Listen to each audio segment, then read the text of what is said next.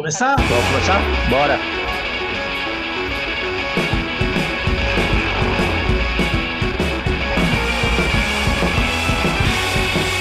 Senhoras e senhores, sejam bem-vindos a mais um episódio do Guardiões Perdidos. E aqui comigo, Fernando Carvalho, Estamos ao vivo! Aê, é nóis! a Ed Ê, boa noite, stay great. e Marcelo Manaro. E aí, cães? Eu sou o Rafael Luque e hoje a gente Aê! Senhoras e senhores, muito boa noite! Sejam bem-vindos a mais um episódio de Guardiões Perdidos.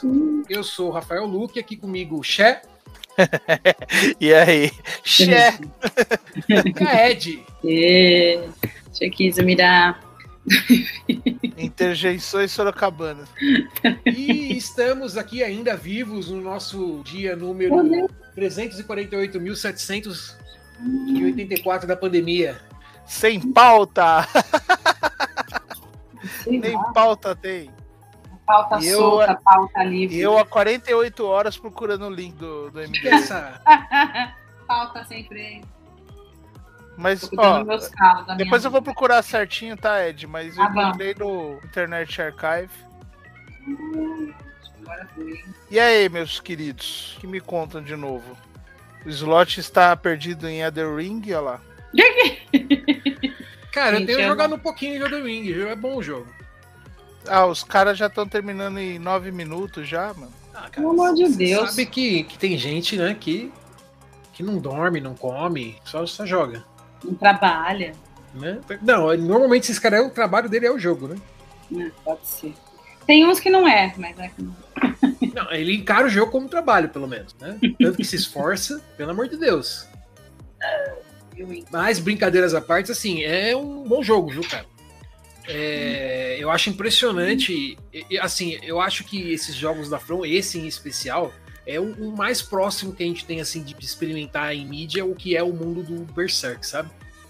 Hum, É, não só não só não só em termos de, de ambientação né porque a, a From claramente toma inspiração no Berserk né até o nome do mundo né o jogo se passa na, num lugar que chama The Lands Between né enquanto que o mundo de Berserk são as Midlands né? até o nome até o nome do lugar é parecido o folclore a, a, a mitologia em si são, são bem distintos né mas até a questão do, do horror corporal, que é muito presente nos jogos, e do horror cósmico também, né? Essas coisas permeiam muito os jogos da From, e esse, esse também.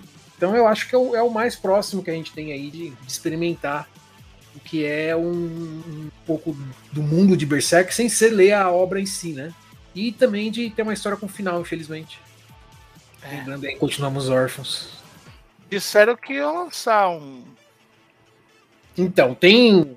Ainda não foi confirmado, né? Ainda não foi confirmado, mas tem um, um mangaka lá no, no Japão que ele é o melhor amigo do, do Kentaro Miura, eles são amigos desde a adolescência, né? É, amigos muito próximos.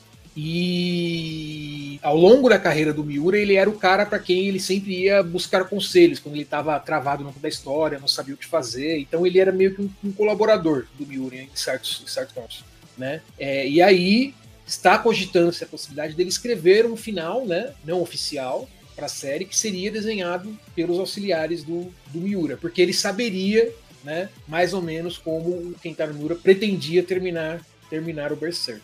Mas isso não foi, não foi confirmado ainda. Mas tem uns boatos fortes, assim, ele, comentou em entrevista, um dos auxiliares dele comentou numa entrevista, então existe sim uma possibilidade que isso aconteça. É, e agora que você falou que é bem Berserk, eu vou. Já me interesso mais. É, cara, é, é bastante, viu? Eu, eu acho que você vai que você vai que você vai curtir. É, eu não joguei os outros jogos da Front, tá? Tirando assim, sei lá, joguei uns 30 minutos de Bloodborne na época que saiu na Plus, né? É, então eu não sou aquela pessoa que, os caras que são fãs de jogos da From Software, eles são fissurados, né? Para eles é o, é o supra-sumo, não existe nada melhor do que aquilo. Fissurado pessoa- é eufemismo para maso- masoquista? É, bom. É, então eu não sou desses, tá? Eu, eu fui assim com uma. Meio, meio que virgem assim da coisa, né, pro jogo. E tô gostando. É, é difícil realmente, não é um jogo. Não é um jogo fácil, né? Não é, sei lá, um Devil May Cry que você chega dando porrada e, e sai fazendo combos incríveis, não. É um jogo bem, bem metódico, né? Lembra, mu lembra muito que eu imagino seja realmente um, um combate medieval, né? As armas elas têm peso, os golpes doem, vamos por assim dizer, machucam. Então, se você se descuidar e tomar uma porrada bem dada, você tá morto, né?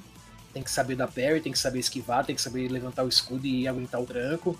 Então é, é, é, é diferente, assim, sabe? E, é, e por conta disso é até, um, é até meio. traz até um certo frescor, assim, né? Que a gente tá acostumado. Tem muito videogame hoje em dia, né? Que é muito apertar botão, né? Você chega lá e. Xzinho, xzinho, xzinho, no máximo xzinho, bolinha, né? E tá tudo certo. E ali não, ali você tem que observar, você tem que escolher o que você vai fazer. Tem, às vezes tem que traçar uma estratégia de como você vai resolver um combate. Né? É, uma, é, uma, é, uma pegada, é uma pegada diferente. Eu gosto quando você tem jogo que faz, faz isso. Shadow, Shadow of the Colossus eu acho que é, que é um bom exemplo, Uhum. exemplo disso. Né? Não só o fato que você tem que escalar o, o Colosso, mas você precisa montar uma estratégia. Né? Você, precisa, você precisa parar e observar, tá, como que eu vou resolver isso? Né? E, achar, e achar uma solução. Então eu, eu tô gostando bastante. E o mundo é muito grande, cara. Nossa, é meio é meio ridículo assim. Você fica perdido, sabe? Você fala, cara, pra onde eu vou? Tem algum lugar para ir? E o jogo é muito aberto. Muito, muito, muito aberto. Muito aberto. Ele, ele te dá vagamente uma missão, assim, mas muito vagamente. E assim, É. se vira, vai fazer o que você quiser. É... Não, o, o autor lá, o, o roteirista não é o. Ah, é, sim, bem lembrado, né? O... Não é que ele é o roteirista, né? Ele escreveu. Como é que chama? O JRR Game É, ele, ele, ele escreveu, vamos por assim dizer, a, a história de fundo, né? Não que ele, não que ele roteirizou, mas É. ele criou um mundo, criou cenário, enfim. Ah, tá. Ele criou o cenário, né? Criou a mitologia do lugar e a From Software, a partir dali, escreveu os personagens e tudo mais. Não, não sei se alguns dos personagens ele próprio criou. Não, existe, assim, muita clareza em exatamente aonde começa o George R. Martin e onde termina. Mas é, você percebe o dedo dele ali, sim. Tem muita... Tem, tem várias... É que, assim, a história ela se passa num, num lugar que, essencialmente, já, já acabou, né? A coisa toda foi pro, pro vinagre, né? É, essencialmente, como todo roteiro meio japonês, mataram Deus para variar, né? E o, e o mundo está se desfacelando, está corrompido, decaído, sendo destruído. E existem pessoas, né, que são, inclusive você, que eles chamam lá de, de Tarnish, né, os, os maculados, né, que tem a possibilidade de tomar o poder divino para si e tornar-se o novo senhor desse lugar, né? É, então, assim, tá tudo em ruínas, pouca coisa tá de pé. As figuras que existiam nesse lugar, a maioria delas tornaram-se, foram corrompidas e tornaram-se monstros extremamente grotescos, né? E nunca é muito claro o que está acontecendo. Você tem que ir pescando, né, a história ao longo do caminho. Às vezes você encontra um NPC, troca uma ideia com ele, te conta alguma coisa, você vai em outro lugar, o outro fala uma coisa diferente, aí você tem que pensar, tá, quem, quem, quem, quem, quem, quem tá o certo aqui? Quem tá falando a verdade? Ou ninguém tá falando a verdade? E aí você tem que meio que ir navegando, né, e montando na sua cabeça um pouco do quebra-cabeça do que aconteceu ali. Né? Isso se você se importar com uma história. Se você não se importar, você pode simplesmente sair explorando e se perder no mundo, que é muito bonito. O duro de jogo assim, mano, que é igual a Skyrim, cara. Skyrim eu acho que eu tenho umas 150 horas, não sei qual é o final. Que se perde. Né? Simplesmente abandonei. E agora tô jogando Horizon Zero Dawn, Frozen Wilds, Rivers, né, Rivers. Tá jogando DLC, você não tá jogando dois. É. É, Aí eu tava vendo os trailers, né, do, do, no... do novo, cara. Puta merda, cara. Porque na época que saiu os, tra... os trailers eu não, não vi nada. Saiu ano passado, né? Ano passado que saiu? O jogo? Uhum. Não, ele saiu agora. É que assim, ele, ele cometeu o mesmo erro que ele cometeu na época do, do Breath of the Wild. Né? Ele saiu com um mês de diferença em relação ao Breath of the Wild. Hum. Agora ele pegou ele e saiu com um mês de diferença do Elden Ring, né? E o Elden Ring, no, na- não sei se na primeira semana, nas primeiras duas semanas de lançamento, ele já vendeu 12 milhões de cópias. Nem a Bandai Namco estava esperando um sucesso desse, né? Eles estavam esperando vender 2, 3 milhões de cópias em seis meses. É. Em menos de um mês eles venderam 12 milhões, né? Então é, é assim, é um, é um sucesso retumbante. E é, um- e, é e é curioso, cara, porque é, é um jogo que ele tá fazendo tanto sucesso que ele tá chegando no, no mainstream já, sabe? Tipo, pessoas de fora da, da bolha, assim, comentando sobre o jogo e tal, né? Bem, bem, bem curioso, assim. Eu tava. Aquele Jason Schreier, né? Um, um repórter que especializado na mídia de jogos, mas que fala muito sobre direitos trabalhistas, é um cara que dá muito furo de reportagem, assim, contando sobre escândalos nas empresas e tal. E ele, ele tá escrevendo atualmente pra Bloomberg, se não me engano. E aí ele tem um podcast que chama Triple Click, né? E aí um, o co-host lá do podcast dele tava comentando que é, o momento que ele se tocou, assim, que o Elden Ring é um negócio que tipo, extrapolou já o, a bolha do, dos jogos, né? É que ele tava assistindo um programa de política. Um programa. Assistindo, não, ele tava ouvindo um podcast de política que ele, que ele escuta, que é um podcast muito tradicional. E aí o, um dos hosts do programa lá, tipo, no final do programa, eles têm tipo um, um quadro que eles chamam, acho que é One More Thing. Cada um fala uma coisa que ele andou fazendo durante aquela semana e que não é necessariamente o escopo do programa. Então comenta sobre um livro que ele está lendo, sobre um filme que assistiu, alguma coisa do tipo, né? É, e ele normalmente ele fala sobre alguma biografia de presidente, sabe? Esse tipo de coisa. Eu, esse, esse é o perfil do cara. Aí ele chegou no Morfim e ele falou, e ele falou: ah, eu tô jogando esse jogo muito legal, chama Elden Ring. Ele parou, falou: o quê? Não, e o. Não sei, cara. Eu, eu tô com. Eu ando com a energia baixa, a Ed só quis mostrar que tá comendo pão de queijo. Sim. Fecha. Eu tenho. Faz, é fácil. Aí eu. Ah, preguiça. Não, Tem sério, essa daqui é só uma receita muito fácil mesmo, é do TikTok essa receita. Bingo. Amanda Links. Não precisa nem do link, eu mando a receita, porque é muito fácil.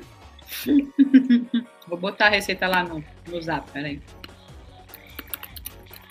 Tô escrevendo. Então, aí esses dias muito trampo, eu tô exausto. Aí não tô jogando Horizon. Cara, eu acho que eu nunca demorei tanto pra jogar uma DLC, cara. Jogo uns 30 minutos por semana.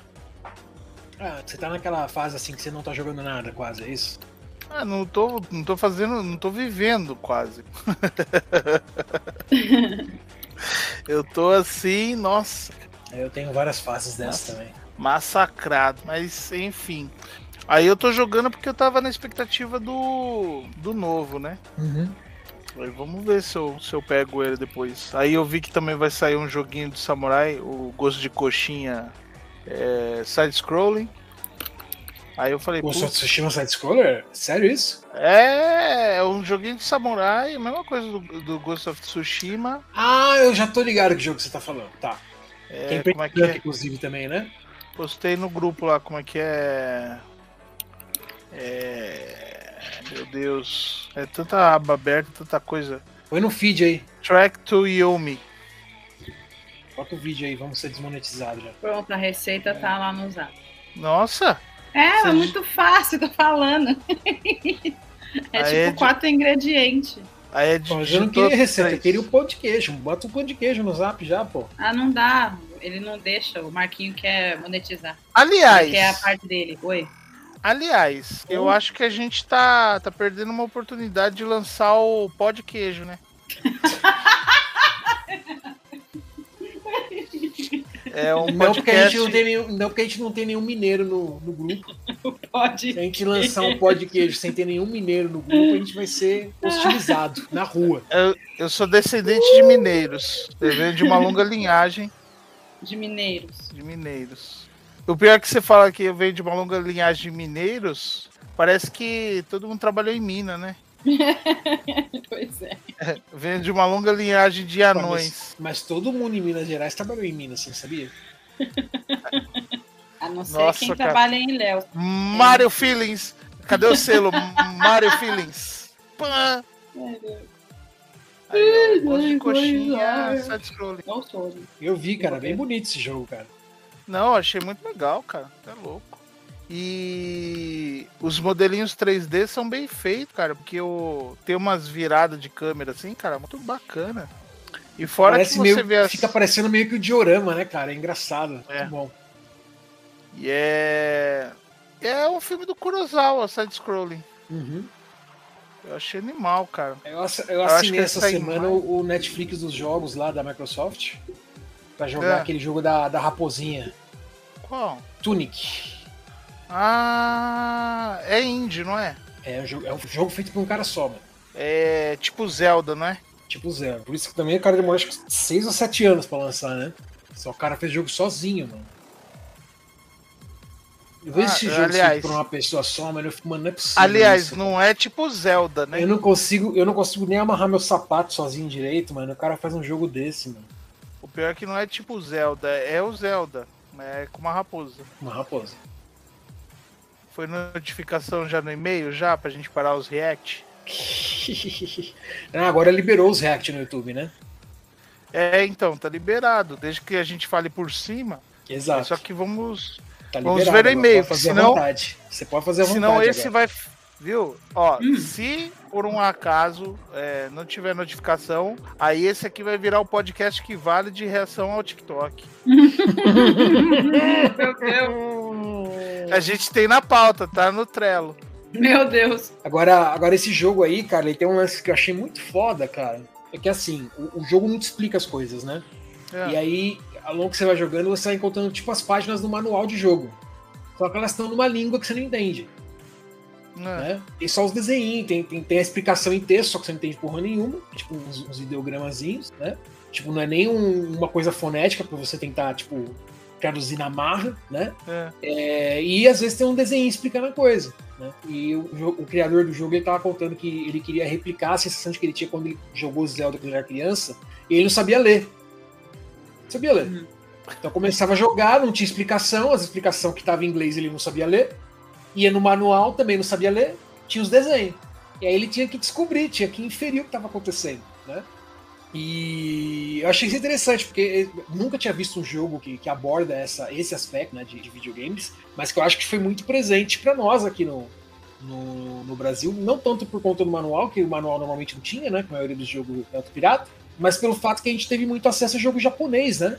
Até por conta da pirataria, né? Hum. Então, vira e mexe, a gente pegava o joguinho, né? A fitinha, fitinha de 60 pinos lá de Famicom, pequenininha, bonitinha, né, Fef? Hum. Botava o jogo lá pra, pra, rodar, o jogo em japonesão, e, você, e agora? Uhum. Né? Era uma tentativa e erro e tentando adivinhar o que tava acontecendo, cara. Não, eu pego que você falou da fita pequenininha, é...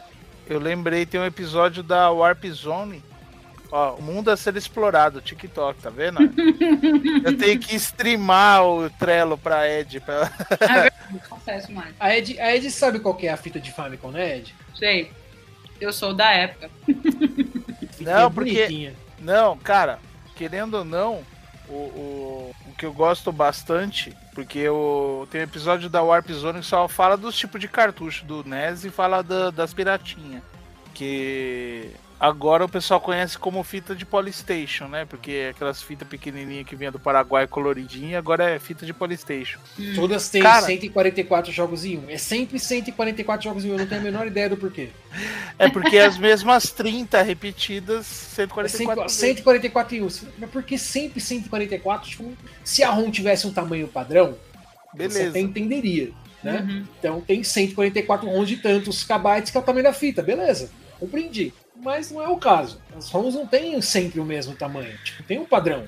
Então você fica e aí, mano, acontecendo. Não, mas o, o lance dessas fitinhas, cara, é que eu acho que um, um do, das minhas grandes frustrações da infância, que eu tenho várias, e eu sempre falo sobre as várias que eu tenho aqui, é que eu nunca tive a fita que, do o que Mario. É esse, esse podcast, se não um podcast de frustrações de infância. É, exatamente. de frustrações adultas também. É, é, que, mas... que tem origem na infância, sempre.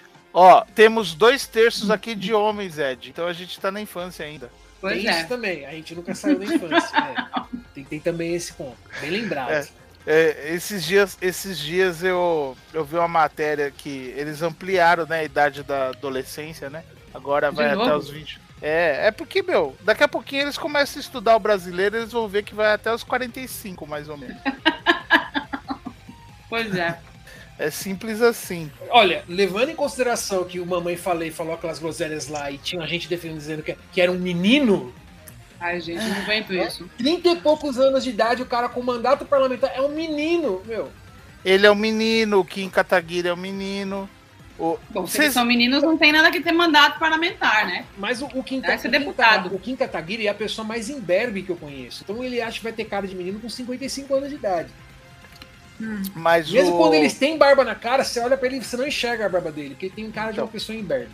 Hum. É, é, aparece o filtro, né, em cima, tirando a barba. Isso, isso. ele se mexe rápido e você vê, você fala, nossa, é mal feito esse filtro. Hein? não, mas o. Não sei se vocês perceberam, o Fernando Feriado sumiu, né? Nessa, Ah, e o, medo, e o medo de sobrar pra ele, ele perdeu o mandato junto. Ele era, É, ele era o que mais aparecia, cara. tá sumido até a época da eleição. Na eleição ele volta. Com a mesma cara de merda que ele tem sempre. É, vai fazer clipe do Maluco no Pedaço de novo. Ai, Fila Deus da puta. Enfim. é, E aí o, o senhorzinho lá da, da, fundação, da Fundação Palmares lá. Puta, não, nem decorei o nome do cara, pra você ver o quanto eu odeio ele, cara. Não fiz nem questão, mas enfim. Ele tava criticando o filme do Lázaro Ramos, né? Que tipo, tá falando do governo Bolsonaro, não sei o quê. Aí você fala, mano, o cara conseguiu criar uma narrativa em que ele coloca uma, uma distopia na realidade, assim, ele, ele conseguiu encaixar. Porque a gente fala assim, pô, tem semelhança, né? Nossa, que assustador, né? Nossa, tal. O cara não, ele falou, meu, ele tá falando do governo Bolsonaro. Porque Uhum. sim, porque ele quis.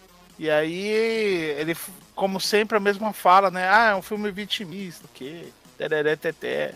É. Você fala, caramba, mano. Mas enfim, é, eu tava falando de outra coisa e aí surgiu esse assunto na minha mente. O que, que eu tava falando, Ed? Não sei. Ai, Ó, tirou três. Não sa- Deixou o professor fugir do tema e não lembra da onde que eu parti. Nota Ai, 3. meu Deus. Adorei, nota 3.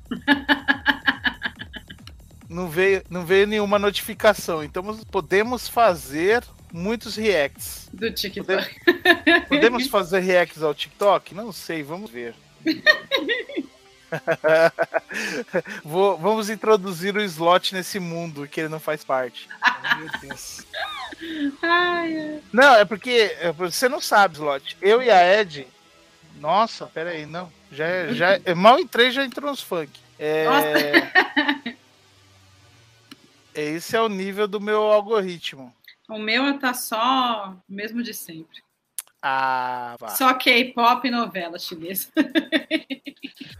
Não, eu vou começar mostrando uma trend que eu amo de paixão, tá? Ah, meu, lá vem. Não, acho que eu já falei pra você. É, Mas então, eu e a Ed, nós fugimos do universo do mundo e da- das problemáticas, enfim, nos refugiando no TikTok, que é o que tem pra hoje. Nossa, eu já vi. Eu acho maravilhosa. Essa menina, ela é, ela é bailarina, né? E aí ela fez uma. que é uma trend, na verdade. Que o pessoal faz Uhum. dancinhas, é, coreografia em cima do, dos boss do Cuphead. É. E é excelente, diga-se de passagem, cadê? A Erin tá toda assim, louca pra o segundo agora que tá pra sair. É, de dois? Tem continuação? Nem sabia. Vai, né? Tá quase pronto já. Já tem trailer, já mostra voz. Ela já tá num desespero danado. Ah, é. A sereiazinha. Assim. Ai, meu Deus. E dá pra se passar horas aqui. Dá, no TikTok dá mesmo. E ó, eu tô falando assim porque eu realmente estou com energia baixa, mas eu acho maravilhoso, cara. Eu queria falar com mais empolgação pra vocês entenderem onde eu quero chegar. aí, tipo, os caras. Aí o pessoal faz montagem lá. Dela imitando. É. o povo vai pirando. o povo vai pirando. Não, é excelente. E aí, eu, uma vez eu falei pra Ed Hum, que o TikTok é o Vine que deu certo. Aí ela falou pra mim, o que, que é Vine? é, Aí eu falei, como assim, Ed? Não, não, É o TikTok, mas só que mais antigo. não. Enfim, eu não sei também, nunca vi. Não, o Vine, ele era um- site de compartilhamento de vídeo curto. Hum, Era isso. hum. Mas só que o, o TikTok foi o que deu certo. Mas só que tem muito cara que migrou do, do, do Vine pro YouTube, né? Hum, Não deu certo, porque a linguagem não é a mesma. uhum. Ah, esse aqui, cara, esse aqui é maravilhoso demais. Olha isso, Lott. Imitando a flor. Não, ela faz umas caras muito boas, né, cara? Não, e, e, meu, é ela o é. nome dela? Julia K. Barney, é isso? É. Muito bom, boa recomendação. Não, cara, eu adoro.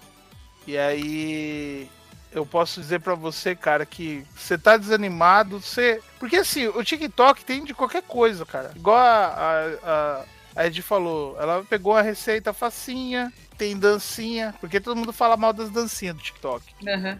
Oh, finalmente vou poder assistir a abertura da, da, da, da Olimpíada de Tóquio. Caraca! Nossa, assim? só publicar. Então, porque eu não vi quando teve a Olimpíada, né? Porque normalmente eu assisto depois na internet. Essa abertura não foi disponibilizada. Até hoje. Hoje eles publicaram. Escutou aqui, nossa, finalmente vou conseguir ver, porque eu não vi, porque a da abertura da China passou de manhã, de tarde tava no YouTube inteira. A do Japão não, e eu não entendi por quê. Caraca, cara. Sei lá qual é o problema deles. Agora eu vou poder ver, inferno. Pelo amor de Deus. Queria ver, não consegui. Agora eu vou ver. Eu, hein? Desculpa aí, hein? A interrupção que eu abri o. Não, não. Acho... Hoje tá sem pauta. Eu já introduzi o do TikTok aqui pra gente assuntar. Mas só que já vamos mudar de novo, porque o slot já, já perdemos o slot lá, a cara dele. Ele, não, ele é, é, muito velho para o TikTok. Não, não, cara. É eu, enquanto, enquanto a gente tá conversando aqui, eu entrei no Kotaku para ver algumas notícias, né? Pra ver se tinha alguma coisa interessante comentar com vocês. E uma das coisas que mais me fascinam a, a respeito da, da internet, e especificamente do, do, do mundo dos jogos, são a, a, as narrativas emergentes, né? O que, que, é isso? É aquela narrativa que os próprios jogadores criam e que não está presente no, no jogo. Né? Alguns criam para si mesmo, outros acabam criando em comunidade. Né? E, e, nesses jogos da, da From, por exemplo, como Dark Souls, Souls, etc., você tem aquela opção de você ser invadido ou de invadir o jogo de outras pessoas, né? E isso gera umas coisas muito engraçadas, cara. Por exemplo, eu tava vendo um artigo aqui, eu tinha esquecido completamente que na época do Dark Souls 3 tem um jogador que ficou famoso que o nick dele era The Fashion Police. Sim. Então ele invadiu o seu jogo. Ao invés de duelar com você, ele pegava, andava à sua volta, né? Ficava te circulando, e aí fazia um gesto para dizer se ele aprovava ou não a roupa que você estava usando. Hum. E aí você tinha a opção de trocar de roupa, caso ele não aprovasse, para ver se ele aprovava ou não, e depois ele ia embora. Ponto. Era isso.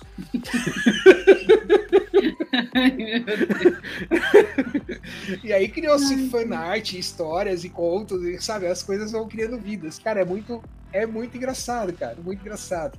Né? Eu sou fascinado por narrativas emergentes, que as pessoas elas vão criando, às vezes, algumas tramas, histórias falam, cara, que negócio inacreditável. E, e, muitas vezes as coisas vão, vão sendo criadas de forma coletiva, né? Alguém cria um personagem, comenta alguma coisa, uma pessoa vai lá e, e acrescenta e a coisa vai, vai crescendo, né?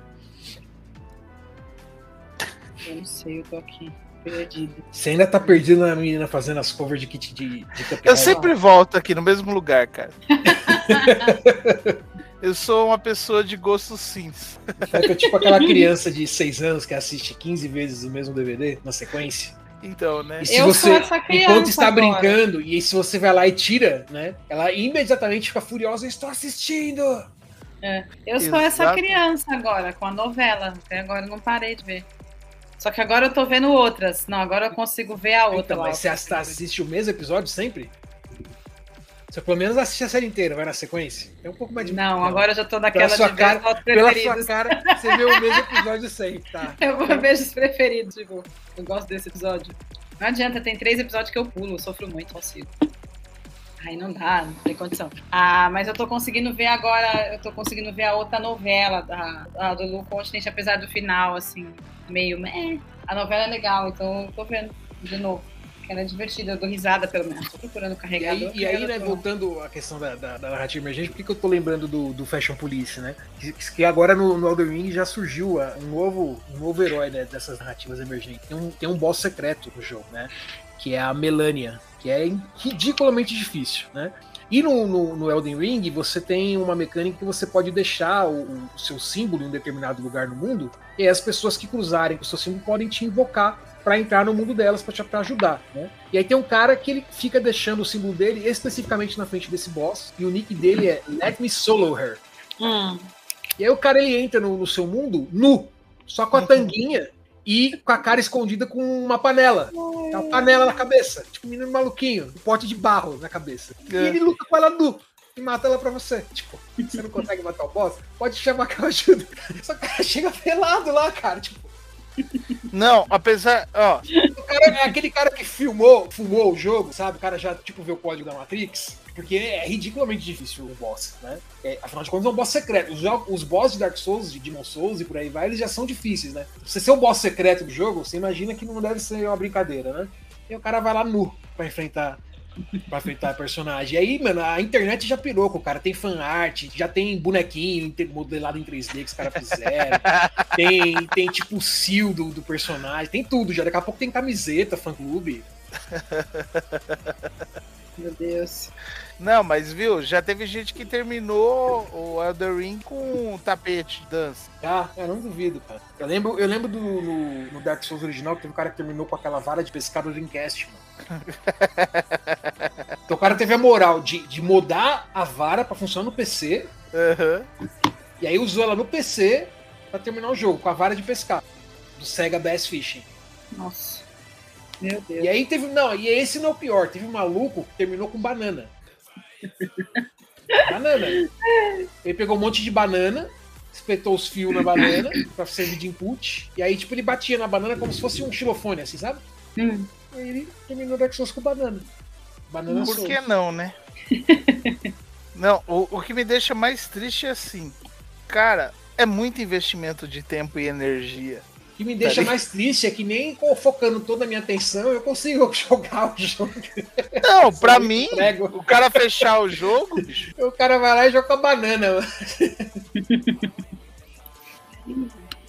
mas o, o, o, lance, o lance é que, pô, o cara ele investe muito tempo, muita energia pra.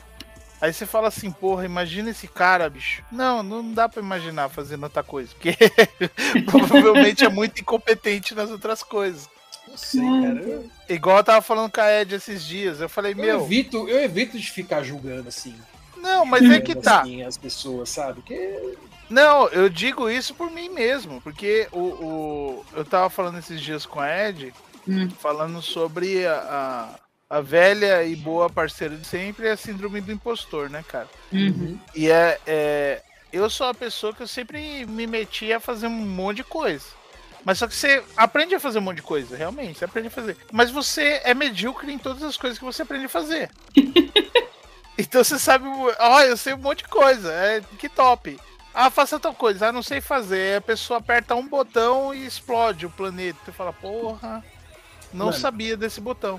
Hum. Eu, como uma pessoa que sofro muito de síndrome do impostor, eu, eu posso te falar uma coisa. Eu acho que a gente tem um problema muito grave, que é o fato que nós somos inteligentes o bastante para perceber as nossas limitações, né? Então, não é que você é completamente incompetente na coisa, mas você sabe você tem dimensão de que existem pessoas muito melhores do que você. Você tem dimensão do quão melhores essas pessoas são do que você, né? O problema é que eu percebo que 90% da população não tem conhecimento da sua própria mediocridade. Então, a quantidade de nego que eu já encontrei na minha vida, cara, que era absurdamente incompetente e se achava a última bolacha do pacote, não tá escrito, cara. A ignorância é uma benção. tá. Pois é. E o pior é que muitas dessas pessoas elas conseguem ser muito mais bem sucedidas do que a gente, porque elas fazem uma coisa que a gente não faz. Elas tentam. Né? Como ele se acha competente, ele vai lá e faz. E a gente às vezes deixa de fazer, porque fala, meu, não tenho cacife para fazer isso, então eu não vou fazer. E a gente não faz. Né? Não, Então- cara, ó, na época que eu tava na faculdade, eu falei, nossa, cara, como eu sou inútil, eu não sei fazer tricô e nem crochê. Hum. E aí eu fui aprender. E aí eu aprendi. E eu nunca mais mexi com isso na minha vida. Ficou tudo torto? Ficou. Eu fiz uma toalhinha e fiz um cachecol. Ficou. Cara, eu não uso cachecol, você ter uma ideia. Acho que ele foi pro lixo. Mas sabe assim, tipo, ah, aprendi, tá ligado? Tipo, não vou me aperfeiçoar nisso porque, tipo, não. Mas só que foram dias no, no ônibus indo pra faculdade e eu com as agulhinhas fazendo o bendito do cachecol. Uhum. Aí um belo dia, uma amiga minha da faculdade chegou lá, ela falou: Olha isso aqui que demais. Ela pegou um negocinho, colocou em cima da mesa, colocou as lã, girou uma manivela e o negócio ia fazendo. O cachecol eu falei: Ah, tá. Você tá fazendo alguma coisa. né? O, então, a, a- o lance é, cara, eu sou campeão internacional do fracasso. Sul-Americana já ganhei umas três vezes. Cara, eu não acho que você seja tão fracassado assim, não, cara. Eu acho que a gente se cobra demais e, e se pune demais, sabe? Olha, eu vou dar um, eu vou dar um exemplo aqui. Eu não, eu não vou, eu vou evitar ficar citando nomes e coisas do tipo, mas há muitos anos atrás, uma ex minha fazia pós-graduação no Instituto de Ciências Biomédicas da USP, né? E eu fui visitar uma vez o laboratório dela. E, em primeiro lugar, haviam vagas sobrando no laboratório. Né? Hum. Ou seja, haviam vagas para pessoas fazerem um mestrado ou doutorado naquele laboratório com aquele professor que não estavam preenchidas. E isso era comum em boa parte dos laboratórios. Né? Segundo, tinham algumas pessoas fazendo o mestrado ali que tinham uma formação que não era tão boa quanto eu via na maioria dos outros alunos de graduação que eu tinha encontrado na USP, que tinham vindo de outras faculdades. Eu não vou ficar citando quais faculdades e né, nem tentando ser elitista aqui, mas para ter um exemplo assim, teve uma colega dela lá que ela precisou fazer o curso de segurança para trabalhar no laboratório três vezes, porque ela botou fogo na bancada do laboratório três vezes. Entendeu?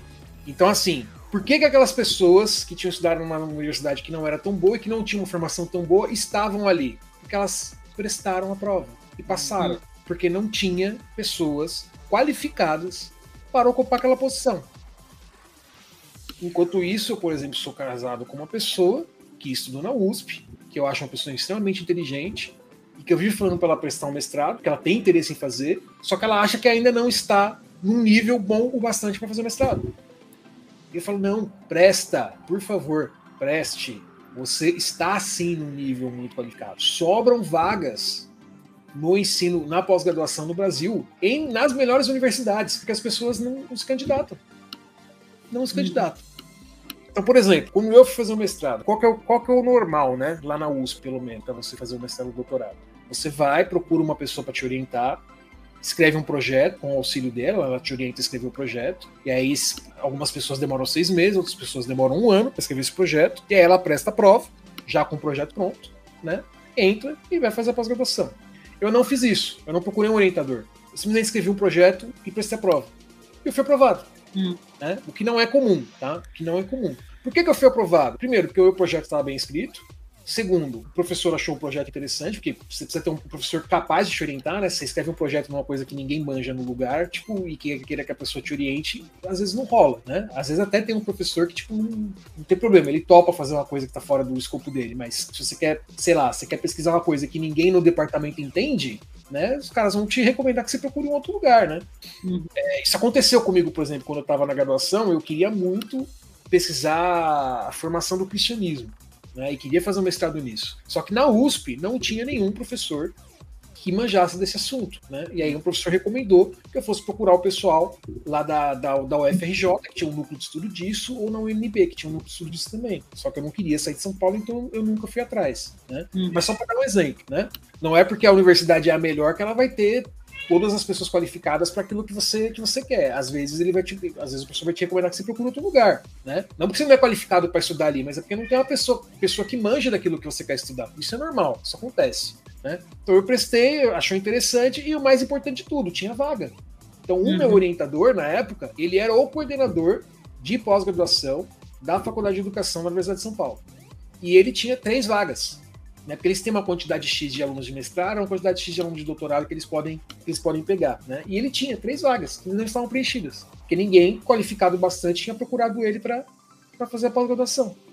Então, assim, sobram vagas no ensino superior, né? E aí muitas vezes pessoas né, que eu acho que são extremamente qualificados, por exemplo, o FEF, por exemplo, é extremamente qualificado. Se ele tivesse interesse em fazer uma pós-graduação, eu acho que ele estaria mais que gabaritado de fazer uma pós-graduação em uma boa universidade né? Mas eu não sei se ele tem interesse, nunca perguntei isso para ele, né? Uhum. Mas a minha esposa, por exemplo, que eu acho extremamente capacitada, ela acha que ela não está boa bastante. Eu falo, não, não, por favor, você está, você está. Né? Acho que ela deve sofrer de síndrome do impostor como a gente. Uhum. É, você está sim. Você não só está, como se você. O meu orientador ele fazia um estudo sobre a qualidade do ensino superior na época né? Um, um projeto que tinha financiamento da CAPES tal, era um projeto de iniciação científica, e tinha vários, vários alunos de iniciação científica que ajudavam ele nesse projeto, né? É, e aí ele avaliava, então os alunos dele de iniciação científica na época, eles faziam um trabalho que era assim, eles pegavam o resumo né, o abstract de dissertações de mestrado e doutorado de X universidades lá que ele tinha selecionado, não lembro quais eram,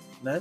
E aí o objetivo deles era, na, naquele resumo, identificar qual era a pergunta, problema do objeto de pesquisa daquela dissertação, né? Porque um dos pressupostos aí para você fazer ciência é você fazer uma pergunta, formular uma hipótese e provar se aquela pergunta, se aquela hipótese, ela responde à pergunta que você fez ou não. Esse é, é um método elementar para a ciência, né?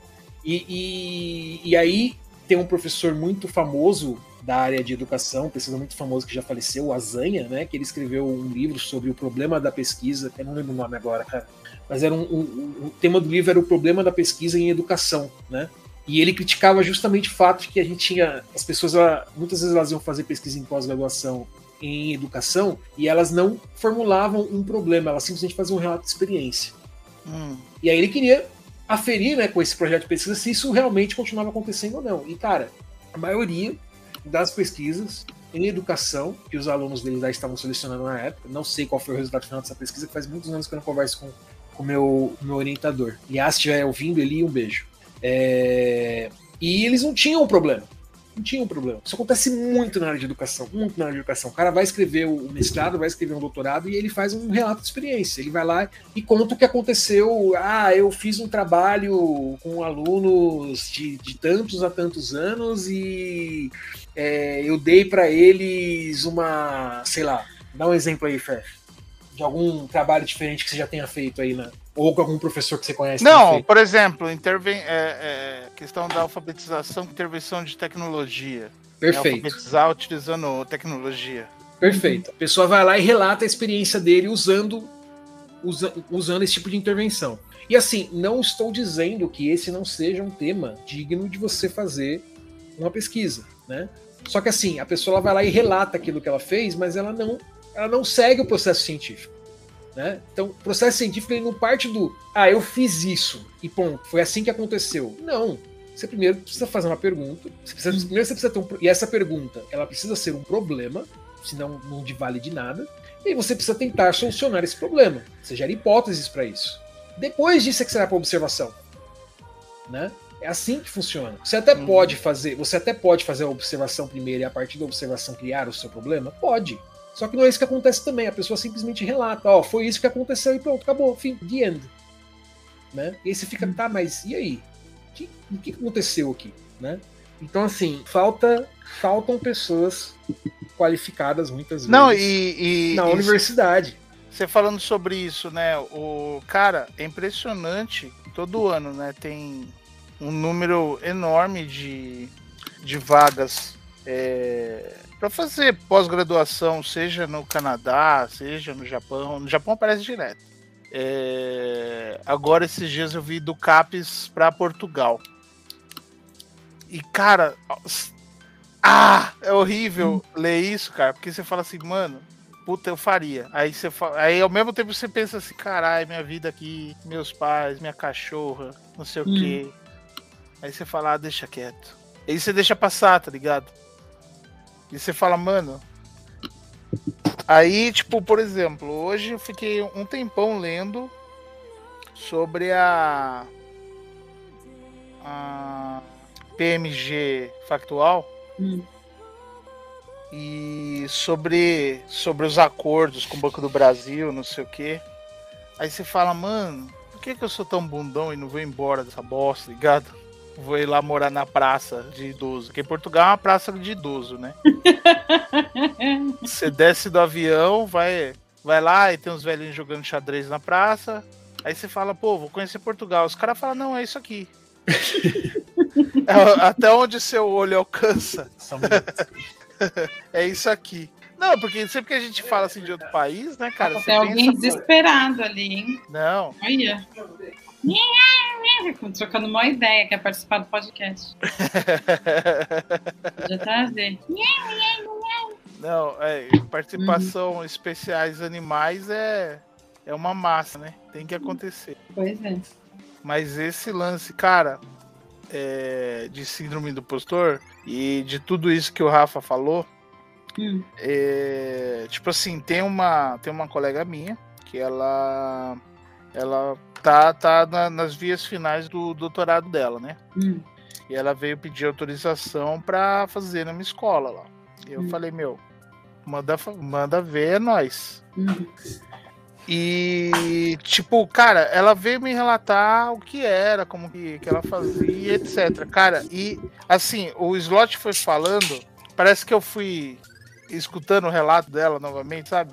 Tipo, revendo o que ela falou, assim, porque é bem isso mesmo, cara. O que? Quem, quem desculpa? Não, dessa questão da, da educação, né, cara, do, do estudo em cima de educação, sempre se- não seguiam, não seguiam a metodologia científica, não, não tem uma construção, tipo, meu, é exatamente isso que você falou, tipo, a- não é criticando o trabalho dela nem nada, porque nem é pra isso, na verdade, eu, eu- minha intenção é, é apoiá-la, mas, tipo, conforme você foi falando, eu fui, parece que eu tava escutando ela no ouvido, sabe, tava num som binaural. De um lado eu tava escutando slot, do outro eu tava escutando ela falando assim, sabe? Uhum.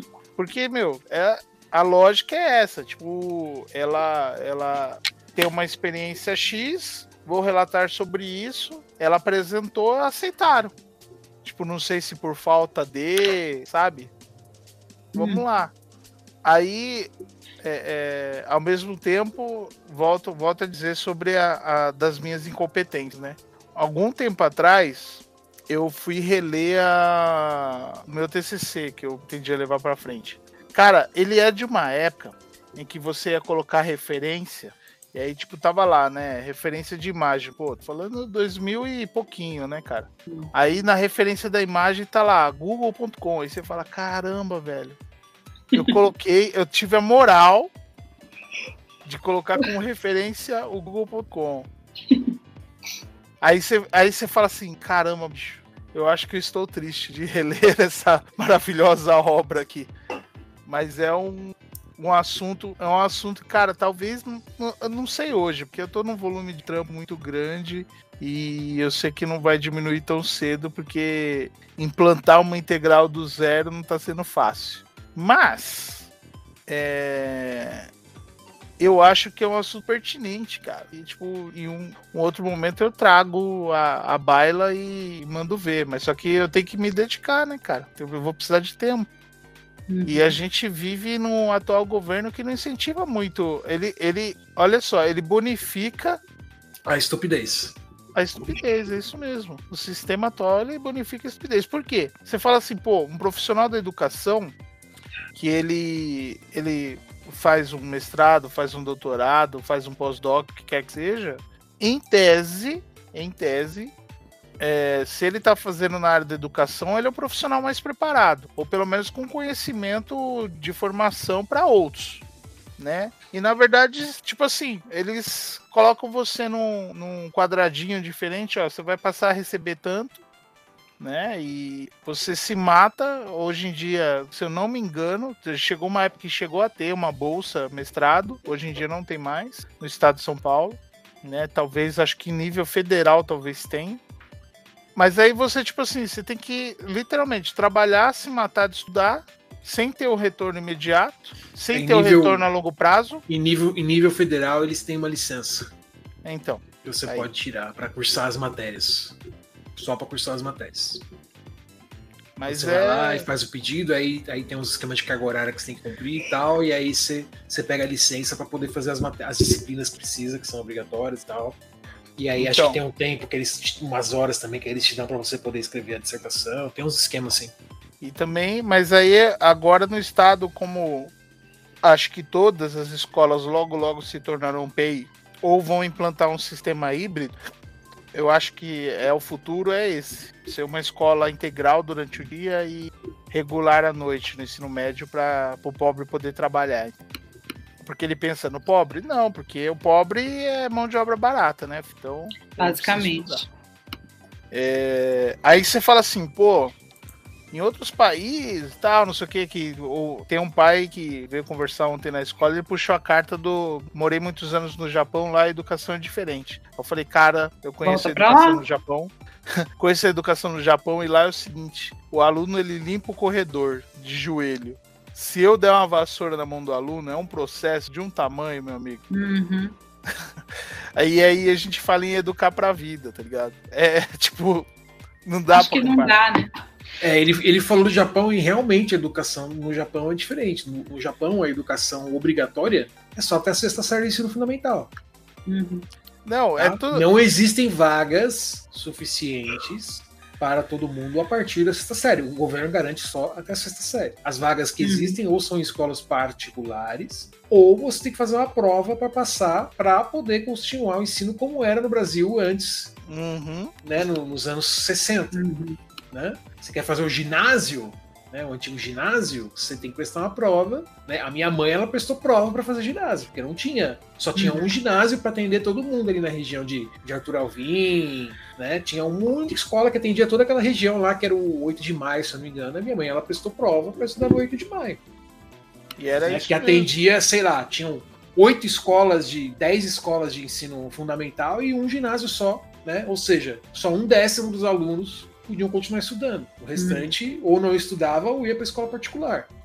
Né? E era engraçado que nessa época a escola particular, ela, hoje em dia o pessoal exalta a escola particular e fala que a escola pública é ruim. Naquela época era o contrário. Né? Ia para a escola particular a pessoa que não conseguia entrar no ginásio, porque não passava na prova. Porque o ginásio é que era o bom. Não, e, e onde que eu queria chegar com tudo isso, inclusive, é, é, excelente intervenção. É, onde que eu queria chegar com tudo isso? Porque aí, hoje à tarde, eu escutei de uma colega, tipo assim, mal comparando, tá, gente? É, eu escutei de uma colega que, ah, o governo tem um plano e tal, que beneficia as elites, não sei o que, tá, tá, tá. E aí nós estávamos falando sobre o Instituto Federal, que é o técnico é integral, mas tem o, o médio e o técnico juntos, né? Uhum. E é- aí eu, eu, eu fiquei olhando assim pra ela, assim, eu acho que minha cara foi se contorcendo, eu virei um contorcionista, um contorcionista de face. Aí eu falei, meu, ensino técnico, historicamente, nunca foi pra, pra, pra elite. É pobre, quem, quem faz ensino técnico é pobre. Uhum. Porque aí você poupa é, é, o ensino superior dos pobres. Ó, já tenho formação, já tenho emprego, ganho tanto. Ó, ó o Fefe aí mostrando que é PSDBista raiz, hein? Olha só, Mas, olha só. meu, mas é real, é real. O cara Olha não, só, o governo você sabe- não quer. Você sabe que o ensino técnico foi destruído no Brasil com esse exato argumento. Em Uhum. 1998, o governo- antigamente o ensino técnico e o ensino médio eram juntos, integral, em todo o Uhum. país. Né? Sim. Durante o governo Fernando Henrique, em 1998, se não me falha a memória, ele separou o ensino médio técnico. Qual foi o argumento dele? O ensino técnico não está cumprindo o seu papel de formar profissionais para o mercado de trabalho. Por quê? O aluno que entra na escola técnica, ele vai direto para a universidade. Não está trabalhando como técnico. Então nós vamos separar, porque não está funcionando. Tradução: as escolas técnicas são tão boas que o aluno pobre que entra na escola técnica, ele passa no vestibular para a universidade pública direto. Uhum. Então não pode. Mas, pobre não pode ir para a universidade pública, onde já se viu. Ele, Mas ele isso- entrou na escola técnica para trabalhar como técnico, não para ir para a universidade Não, pública. perfeito. Não pode, Não, mas-. Então tem que estragar, tem que destruir essa escola aí. Não pode Aí- deixar ficar boa assim, não. Aí eu vou te falar. Aí, cara, esse plano deu tão certo, cara, que dinamitou o ensino técnico de tal forma. Você fez Dinamitou ensino técnico, eu, eu fiz. fiz na época, eu fiz na época que ele estava sendo dinamitado, eu posso dizer que destruiu o ensino técnico. Cara, e hoje em dia a nota de corte ela é tão baixa que, tipo assim, literalmente, o, o meu concunhado, ele, ele trabalha numa escola técnica, a Flávia, ele trabalha numa escola técnica. Meu, eles têm que catar no laço a galera pra ter, pra ter o curso, pra ter preenchimento das vagas, o mínimo, para o curso continuar existindo, tá ligado? Tem que pegar no laço. E aí, é lógico que com isso, meu, nível lá embaixo, né? Aí, tipo assim, tem, tem uma colega minha que. ah, olha, Então, é que é, aí você está falando de um, de um caso específico, que é o ensino técnico estadual Sim. no estado de São Paulo, né? E aí eu posso falar um pouco mais a respeito, porque eu vivenciei muito isso, né? Como pessoa que fez parte do movimento estudantil na época, né? É, que acontece? O nosso querido governo Fernando Henrique foi lá e fez isso, separou os dois, beleza. Só que isso não foi o bastante para o governo estadual, do nosso senhor Geraldo Alckmin, que estava na época já substituindo o, o Mário Covas, que estava doente, né? Porque o, o, o nosso querido Geraldo Alckmin, ele, ele, teve, ele teve a capacidade de governar o estado de São Paulo por mais de 10 anos consecutivos, né? Uhum. Ele era vice do Covas, o Covas no segundo mandato dele, se não me engano, ficou doente e, e, teve que se ausentar, acho que ainda no primeiro ano do mandato dele, que ele estava com câncer, faleceu disso. Né? Aí o Alckmin assumiu, depois ele se candidatou, se elegeu, depois se candidatou para reeleição, se elegeu de novo. Então ele ficou uma década inteira à frente do estado de São Paulo. E aí, logo no começo do mandato dele, ele decidiu fechar todas as escolas técnicas do estado de São Paulo. Fechar tudo. Não vai mais ter, né? Vamos fechar essas escolas. E aí isso gerou uma extrema comoção, né? É, eu, eu, fazia parte do movimento estudantil nessa época, a gente fez vários protestos, teve vários lugares no interior que a galera pegou e mandou um ônibus cheio de gente, né? Invadimos lá a Lesp, acampamos na Lesp, eu acampei na Lesp, dormi na Lesp, para pedir para os deputados impedirem que ele fechasse as escolas técnicas, né? É, e aí, assim, isso foi numa época, né, antes do governo Lula, onde o Brasil era um país muito diferente daquele que a gente tem hoje, tá, gente? Hoje você encontra uma faculdade em qualquer esquina. Né? O ProUni gerou recursos suficientes para um monte de gente para faculdade e brotaram faculdades no país inteiro. Né? Todo mundo queria ter nível superior.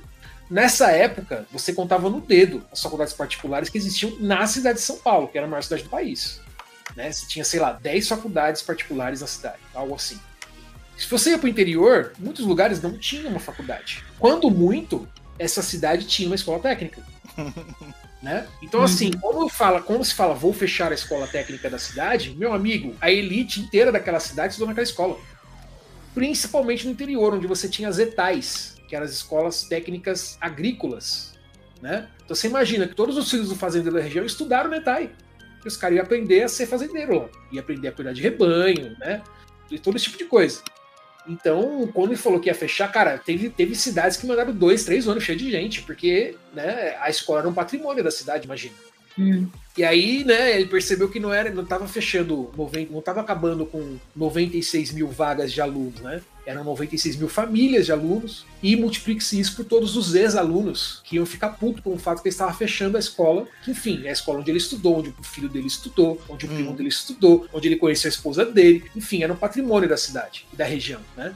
E aí o que ele fez? Ele voltou atrás, né? Foi muito engraçado, né, cara? A gente passou dias lá acampando, aquela tensão toda, e aí, de repente, todos os deputados do PSDB começaram a discursar no palanque que, da importância das escolas técnicas e etc. Eu falei, mano, o que tá acontecendo? Tipo, de repente a gente passou para um mundo invertido, né? Que até o dia anterior, o pessoal do PSDB não queria nem falar com a gente. No dia seguinte, uhum. né? Não, as escolas técnicas são futuro, não sei o quê. E aí, na candidatura dele do primeiro termo, da primeiro termo do Renato Alckmin, o carro forte da campanha dele era: nós vamos ampliar a quantidade de escolas techs e vamos construir mais FATEC. Hum. Isso virou o um slogan na campanha dele. Uhum. Né? E ele realmente fez isso, ele ampliou as escolas técnicas. Só que tem negócio, né? Ele ampliou dando, ele ampliou da mesma forma que o governo militar ampliou as vagas do ensino, do ensino no Brasil. Né? É, existe uma coisa muito boa que o governo militar fez, tenho de reconhecer, que foi universalizar o ensino no Brasil. O ensino no Brasil não era universal, gente. Você não tinha direito automático a estudar por ser brasileiro. O Estado não tinha obrigação de te dar ensino. Né? Ele te dava ensino só até a, até a quarta série do ensino fundamental. Apenas. Era para você se alfabetizar. Além disso, se vire. Até existiam escolas públicas, mas com vagas, muito poucas vagas. Né? E aí ele universalizou. Não, nós vamos universalizar o ensino, a partir de agora todo mundo tem direito para escola. Só que ele não mudou o orçamento. Entendeu? Então, assim, o mesmo dinheiro que ele usava para ensinar X, ele passou a ensinar 15X acabando com a qualidade do ensino, e simplesmente. Né? Foi isso que ele fez. O Alckmin fez uma coisa parecida, né? Não aumentou em quase nada o orçamento e aumentou a quantidade de vagas. Então você vai ver quanto ganha, por exemplo, um professor da escola técnica hoje e não muda em nada, em quase nada, o que ele ganha um professor do Estado. Sendo que a escola técnica era uma escola diferenciada. É a mesma coisa que está acontecendo com as PEIs.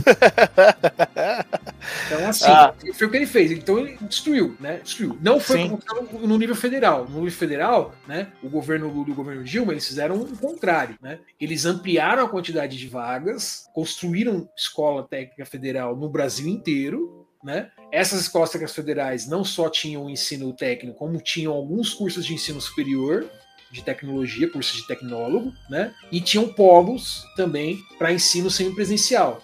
Então, não apenas para as aulas de ensino técnico, mas algumas universidades passaram a, a produzir cursos à distância, semipresenciais, né? E eles iam nesse polo para fazer algumas das atividades vinculadas ao curso. Então, eu tinha um colega, por exemplo, que ele, que ele é formado pela, UI, pela Universidade Aberta do Brasil, que é uma universidade federal. O diploma dele saiu para uma universidade de Minas, não lembro qual agora. Ele se formou em economia.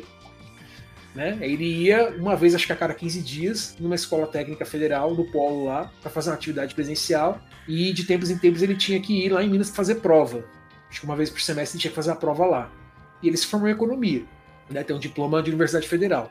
Não sei se tem cursos atualmente ainda vi, vi, é, vigorando nesse, nesse formato. Mas enfim, eles ampliaram e eles não reduziram o salário, muito pelo contrário. Né? O salário de professor que dá aula em uma escola federal é um salário bastante digno. Né? E se é um professor especializado, se tem mestrado ou doutorado, o salário é mais alto ainda. Uhum. Tanto que é difícil entrar. Né? Sempre que aparece vaga, elas são disputadas a foice e a faca. É, tem um colega meu aqui de Sorocaba, ele está em Tocantins atualmente, no Instituto Federal.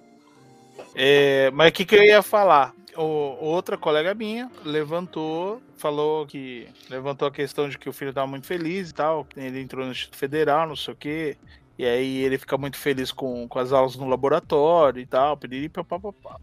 Aí eu falei para ela, mas é a diferença, ele quer estar tá lá, né? Uhum. Para entrar ele tem que correr atrás, né? Ela, ah, mas quem correu atrás fui eu. Eu falei, viu, mas você correu atrás, mas ele tem algum mérito, senão ele não teria entrado. Minha filha, é. se ele não quisesse entrar, ele tinha bombado na prova e pronto. Putz. Pois é. Né, e. E basicamente o segredo é esse, cara. Tipo, é, educação, você você é só, trabalha. É só, ó, quem, quem, já prestou prova para concurso público sabe muito bem disso. Você sempre vai, qualquer prova de concurso que você vai prestar, você olha assim e você vê ali, tipo, sei lá, umas cinco pessoas na sala que estão ali porque a família obrigou. Né? Você vê um maluco olhando pro teto, assim, com aquele ar de peixe morto, tipo, caralho, o que eu tô fazendo aqui, mano? Tipo, aquele lá não é o seu rival no concurso. Tá ali de obrigação, entendeu? Ele vai chutar tudo no D ali, ó, depois vai embora e pronto, acabou. Né? Ele está livre se a gente vai esperar o horário mínimo de permanência na prova. Você sempre encontra umas 3, 4, 5 pessoas por sala quando você vai fazer um curso, tá nessa situação. Não, exatamente. E é engraçado, né, cara? Porque, tipo, a gente nesse assunto, aí o assunto foi. E aí eu, eu tava comentando a respeito dessas vagas, né, fora do país e tal, para fazer pós-graduação e etc, direcionado para professores e tal, né? E aí eu falei, né? Falei, pô, você pegar, por exemplo, é, países como. Aí não tem como, né, cara? Você pega países como, por exemplo, a Noruega, que é um, desse tamanho, né? É a Coab da Europa. Com o mesmo número de habitantes e o mesmo tamanho. É. É... Cara, lá, tipo, ah, todo professor tem mestrado, sabe? Professor do, do fundamental ele tem mestrado. Professor do, do médio tem doutorado. E não sei o quê. Mas, meu, o cara, ele é incentivado. E tem recurso para isso, sabe? Tipo, o cara tem o. Tem o, o, o salário mínimo dos caras, assim, é chega a ser hilário, assim, né, cara? Tipo, você recebe, você tem que receber tanto. Se não recebe tanto, a firma não tem como bancar, o governo banca o restante, tá ligado? Simples assim. E tipo, não é, é qualquer cidadão. Pronto, você é cidadão de lá, você recebe. Aí, pô, Brasil e tal. E cara, aí você vai ler sobre, sobre os acordos que, que os bancos fazem com, com o banco estatal, como o Banco do Brasil. Tipo, um acordo de, de uma carteira de crédito é, é, de 3 bilhões vendida por 300 milhões, tá ligado? Com a associação com o ministro. E você fala, meu, esse cara não tá preso. E a justificativa dos caras é puramente semântica, tá ligado? Tipo, hum. é, tá lá que, pô, é, são créditos podres. Aí você fala, o que quer dizer créditos podres? Aí você vai na outra aba e pesquisa. Aí você fala assim, meu, os caras literalmente assim estão falando assim, ó, esse outro banco aqui tem mais chance de cobrar essa galera do que a gente. Então, mas só que ah, não tem muita esperança de receber. Tá, não tem, mas pô, que, que, que o cara lucre um bilhão em cima ali. É um lucro de um bilhão. Mas só que a maior parte da população, eu não tenho a noção nem de quanto é um milhão, porque dirá um bilhão. Né? A gente fala desses números, mas é um número completamente abstrato, cara. E, tipo, o, o cara ele é ministro da economia. E, tipo, ele, eu, o, quando eu descobri que uma das letras do banco é do sobrenome dele. Hum. Aí cara, você fala, a gente meu, tá como... de um ministro da economia que antes mesmo de tornar-se ministro, ele já tinha cometido fraude com o fundo uhum. de pensão público. Uhum. Não, e aí. Já tinha, né? Você pode, pode procurar aí. O banco do Sr. Paulo Guedes, né? Ele tinha feito. tinha vendido os seus serviços para a Previ, o Fundo de Previdência dos Funcionários do Banco do Brasil, Hum. para fazer um fundo de aplicação. E esse fundo, né, ele captou, eu acho que foram 10 milhões, se não me engano, 100 milhões, e o fundo deu uns 10 milhões de prejuízo. Né? Você falou, ok, é um investimento, existe risco, pode dar prejuízo. Só que aí você vai ver onde é que ele aplicou o dinheiro, né? E a maior parte do dinheiro que ele pegou foi aplicado numa empresa dele. Hum. E essa empresa deu prejuízo. Ou seja, não é risco, isso, isso é fraude. Uhum. Né? E isso antes mesmo dele tornar-se ministro da Economia. E apesar disso, tornou-se ministro da Economia. Então, assim, E a gente com síndrome do impostor. né? A gente tem uma. Exatamente. A gente tem, infelizmente, num, a gente, em primeiro lugar, a gente tem um país que tem uma longa história endêmica de corrupção, né? E um país que tem uma herança de uma cultura de apropriação do público com o privado muito grande. Né? Muito, muito grande. E aí soma-se a, soma-se a isso uma grande parcela da população que tipo, está completamente alienada a tudo que está acontecendo. Né? Muitos não entendem, não tem condições sequer de entender, porque vive numa realidade tão acachapante, né? Que não. Que, que a preocupação dela é comer. Né? Tipo, e não tá pensando o que tá acontecendo na fraude no, no Banco do Brasil ou na Petrobras, sabe? Isso não passa na, na cabeça da pessoa. A pessoa não tem condição de pensar nisso. Ela tem coisas mais importantes, como a sobrevivência dela para pensar. Uhum. E muitas pessoas que não querem pensar a respeito disso. Hum. Preferem viver na ignorância. Maior parte da população prefere viver na ignorância. Né? Se a maior parte da população não preferisse viver na ignorância, certas coisas não aconteceriam. Né? Por exemplo, o fato de que nós estamos agora vivendo uma crise terrível de combustível. Né?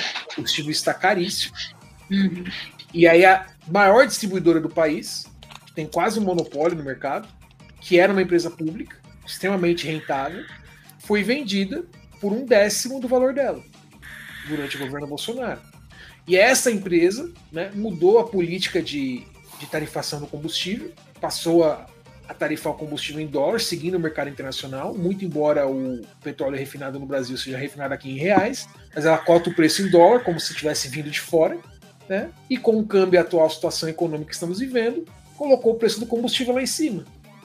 Como se ela estivesse comprando combustível importado em dólar, embora ela pague em reais direto na bomba da Petrobras. E todo mundo acha, que tá tudo normal, acha que tá tudo certo. Então, aí, onde que, onde que eu quero chegar com todo esse preâmbulo? Simplesmente assim, durante grande parte da minha adolescência, é, punk tardio da- das ideias, que eu ficava no meio da turma dos excluídos da escola, que todo mundo usava camiseta de alguma banda, calça rasgada, enfim. E isso nas diversas escolas que eu passei, porque eu fui expulso de algumas. É, Cara, a gente falava, meu, é, tem um plano de destruição da educação porque querem que o povo seja ignorante. É uma teoria da conspiração pueril, mas você vê que é fato, sabe? Tipo, não, não, não é possível não haver um planejamento a longo prazo. Porque todos esses passos, você vê a, a, a universalização da educação. Cara, já disse, já disse Darcy Ribeiro, né, cara? A crise na educação no Brasil não é uma crise, é um projeto. Exato. Mas só que você vê que. É... E não é, e, e não é, em absoluto, teoria da conspiração, Fefe. É É, história. então. É história. Mas só que você. né? quem, não, quem não conhece história da educação no Brasil, uma breve história da educação no Brasil. A educação no Brasil, ela era uma educação no século XIX religiosa, né? E não existia educação pública. Ponto. Né? Existia uma única escola pública no Brasil, que era o Colégio Dom Pedro, que era difícil de entrar, porque tem, só tinha uma escola no país, basicamente. Todas as outras eram escolas particulares. Inclusive, o Colégio Dom Pedro era o único que podia emitir diploma. Então, na verdade, você ia estudar numa outra escola, e aí depois você fazia uma prova, que ia pro Colégio Dom Pedro, para eles tirarem o diploma, porque só eles podiam dar o diploma. E aí o que aconteceu no Brasil? Né? Como você tinha que fazer a prova, as pessoas pararam de estudar e virou o país virou um grande cursinho.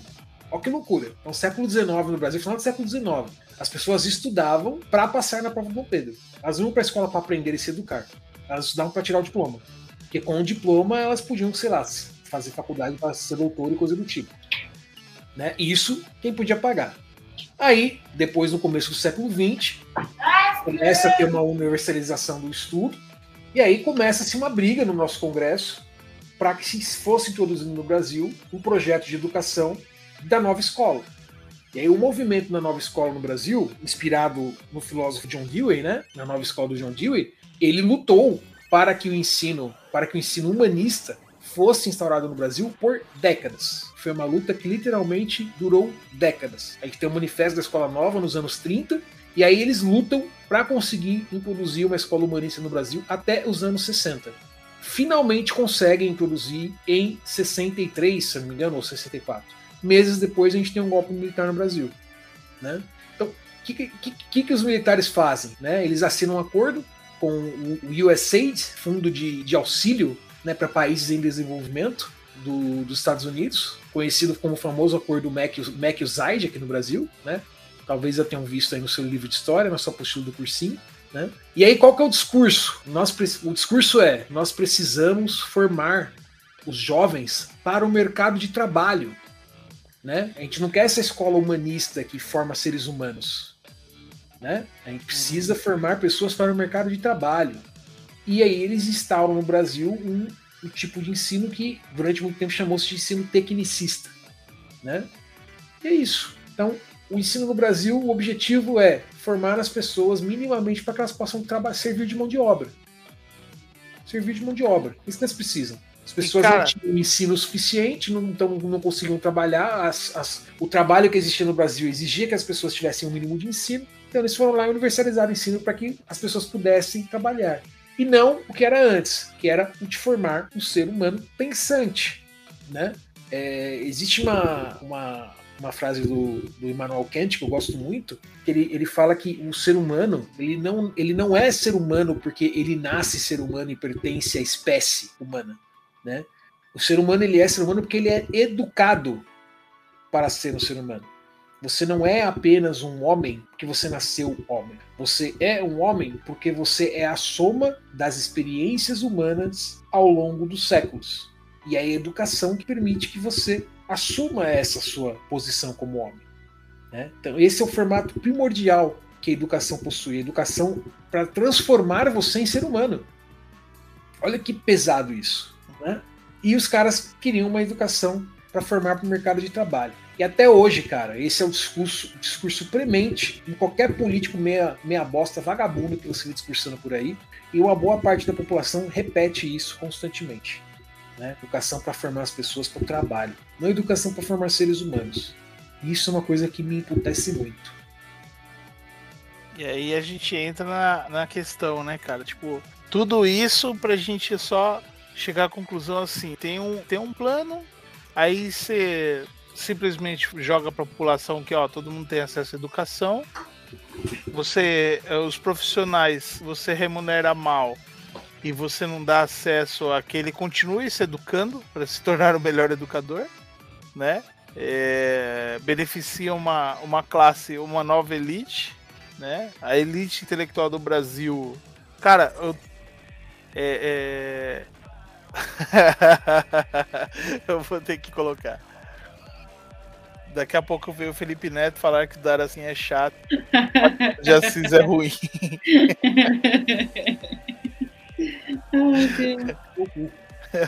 Se foder.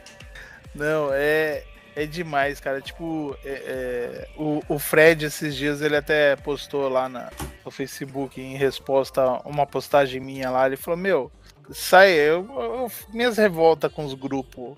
É, enfim, aí ele falou: Meu, não sei nem porque você fica se torturando, sabe? Tipo, é, antigamente ser nerd era tipo o cara que gostava de estudar, o cara que e a gente mantém esses hábitos até hoje, igual eu falei. Tipo, eu li créditos podres, eu fui pesquisar o que era automaticamente. Não sou do mercado financeiro, não sei como funciona, não sei o que quer dizer esses termos. Enfim. É... E a galera não, basta dizer assim, ah, sou nerd. O cara. Né? Ah, eu gosto do, do, do Star Trek. É só velho que gosta. Esse tipo, meu... podre, cara, é um, é um, bagulho meio metafísico, cara. É muito é. engraçado, né, cara? Como, como economia é tipo a ciência não faz de conta, mano. Tipo, é... Que assim, os bancos, eles são o sistema financeiro em geral, eles são signatários de um negócio chamado Acordo de Basileia, né? Que são regras gerais de funcionamento dos bancos todo mundo. E aí um dos pilares basilares, do, né, essenciais do Acordo de Basileia, é de que uma instituição financeira ela não pode emprestar mais do que 30% do que ela tem de ativos para os clientes. para não correr o risco de tornar esse insolvente e virar tipo o Banco Santos e falir, entendeu? Uhum. Ou o Banco Pan-Americano. Então ela pode emprestar no máximo 30% do que ela tiver em caixa, ela não pode emprestar mais do que isso. Então quando você empresta dinheiro para a pessoa e a pessoa não paga, o sistema financeiro está tendo prejuízo duas vezes. Ele está tendo prejuízo porque você não pagou ele, mas ele também está tendo prejuízo porque ele não pode reemprestar esse dinheiro para outra pessoa. E aí é que vira coisa metafísica. Por isso que eles chamam de crédito podre, né? Porque para o banco, aquele crédito, ele é podre. Ele está contaminando o poço. Ele não pode emprestar mais dinheiro porque você está vendo. Então você está dando muito mais prejuízo para ele do que além do prejuízo de você não estar tá pagando. Uhum. Né? Então por isso que existe essa cultura de pegar e vender o crédito podre por muito menos do que ele vale. Porque ele está pensando no lucro que ele pode ter em reemprestando dinheiro para outra pessoa. Mas é um bagulho muito metafísico, né, cara? Tipo, ó, vale um bilhão, mas se eu vender por 100 milhões e poder pegar esses 900 milhões e emprestar para outras pessoas que talvez me paguem, vai me fazer ter mais lucro. Aí, você falando que, que o mercado financeiro ele é metafísico, né, cara? É, tem conceitos metafísicos e tal. Ah, cara, é, a gente falando de educação e vai para financeiro, porque tá tudo ligado né? É, essa, essa economia do, da lei de Gerson que a gente vive hoje em dia, que nos livros de história um dia vai ser, vão relacionar as duas coisas. Eu tenho certeza. Uhum. É, e o jovem nem sabe o que é lei de Gerson. E a gente está educando uma geração inteira. Meu, que, que simplesmente vai, vai entrar no mercado de trabalho daqui a pouco e tal. Mas, por exemplo, esse caso que eu tava falando para vocês é o caso de um menino que ele tá super feliz fazendo ensino técnico, certo? De, de alta qualidade, ele tem, obviamente, capacidade intelectual para isso, né? Afinal, ele ingressou e ele tá lá, feliz. Logo em seguida veio o relato da mãe, né? Sobre o dia a dia, o cotidiano dele, e aí teve interferência do pai, o sincerão, né? Falou: Meu, meu filho, ele já aprendeu a subir até a avenida para pegar o ônibus, agora ele precisa aprender a descer. Ele não sabe atravessar uma avenida. um aluno do ensino médio. A gente tá falando, ó, e, e ó, como, como é dispare, né? A, a, comparação, né? A, a velha guerra de gerações, né, cara? Tipo, eu comecei a pegar ônibus sozinho sete anos. Vou comparar? Não, o mundo é outro. Ponto. Eu comecei a pegar com nove. Então. Mas só que é, é, você não desenvolve, você não desenvolve jovens com habilidade mínima para viver em sociedade, né? Precisa saber pegar ônibus sozinho? Não, ele, meu, ele a vida inteira andou de carro. Mas o mínimo para se virar, o mínimo de senso de direção, sei lá, sabe? Questões assim básicas do ser humano, assim, sabe? E a gente está formando essa geração com conteúdos que não vai servir de bosta nenhuma. Ah, o, o Fera tá falando que, pô, tá seguindo a linguagem do jovem, né? Ah, não vou usar isso nunca na minha vida. Não. É que simplesmente a gente, por exemplo, vai falar de mercado de trabalho com eles sem saber o que vai ser, porque a gente está vivendo um momento agora que a gente sequer é capaz de ter um, um prognóstico real de tipo que profissões que ainda vão existir daqui a 10 anos. E toda a revolução tecnológica que, que, que eu vejo e que, que tá acontecendo é um rolo compressor, não é no cara burguês de elite, o cara que tem acesso a, a tudo e, e pode ser educado da melhor forma e etc. Não, é em cima do pobre. Por quê? Porque a, a, as profissões que estão caindo são exatamente a quê? São as de mais baixa escolaridade, são é, trabalhos braçais, são isso. Então toda tecnologia é exatamente para poupar o ser humano do esforço. Mas só que toda profissão relacionada ao esforço está relacionada com o quê? Com o pobre que não tem acesso. Então é um puta de um rolo compressor botando na bunda do pobre o pobre dando risada. Tipo, é, é, essa questão, é, voltando lá, meu, acho que tem uns 40 minutos atrás. Por que, que eu falei do Paulo Guedes? Porque, meu, é um, um uma represa aberta aí de dinheiro e você fala, meu, nunca teve uma contribuição tão grande quanto teve nos últimos anos. Tipo, no, de 2000, 2020 para 2021 foi recorde de arrecadação de impostos no estado de São Paulo, no Brasil, sei lá que porra também. E tipo assim, educação na verdade diminuiu e a gente tem teto de gastos que a gente tem que cumprir, que tá tudo congelado. e que o cabo da Ciolo ele falou coisas mais pertinentes sobre a economia do que a gente ouviu em, em quase quatro anos de governo. O mesmo que tava falando da Ursal, tá ligado? Não, cara, a gente tem um ministro da economia que, assim, em primeiro lugar, ele prega uma ideologia econômica, né, a, a tal da escola de Chicago, que é considerada obsoleta no país de criação dela há pelo menos 30 anos. Tá? Pelo menos 30 anos. Né? é, explicando, né? Eu não sou economista, tá, gente? Não manjo muito do assunto, mas manjo um pouquinho de história, né? É, nos anos 70, a gente tem essa criação dessa teoria ultraliberal aí, né? De Estado mínimo e liberalização geral dos mercados, a qual a escola de Chicago ela é tão, tão afoita, né? É, e aí o, cara que cria essa, essa teoria, não lembro o nome dele agora, ganhou até o prêmio Nobel, se implementa isso em alguns lugares como teste. O lugar famoso é o Chile, né? Todo mundo sabe o que aconteceu no Chile. Os velhinhos se suicidando porque não tem pensão, né? Estudante apanhando, sendo morto pela polícia porque não tem escola. E resolveu protestar contra isso. Foi isso que aconteceu, né? É... e depois eles tentam implantar isso também nos Estados Unidos e na, na Grã-Bretanha, né? No, na Grã-Bretanha com o governo, o governo Margaret Thatcher e nos Estados Unidos com o governo do, do Ronald Reagan. E a gente tem terríveis recessões nesses lugares. Terríveis recessões, né? Por quê? Porque a economia precisa de investimento do Estado.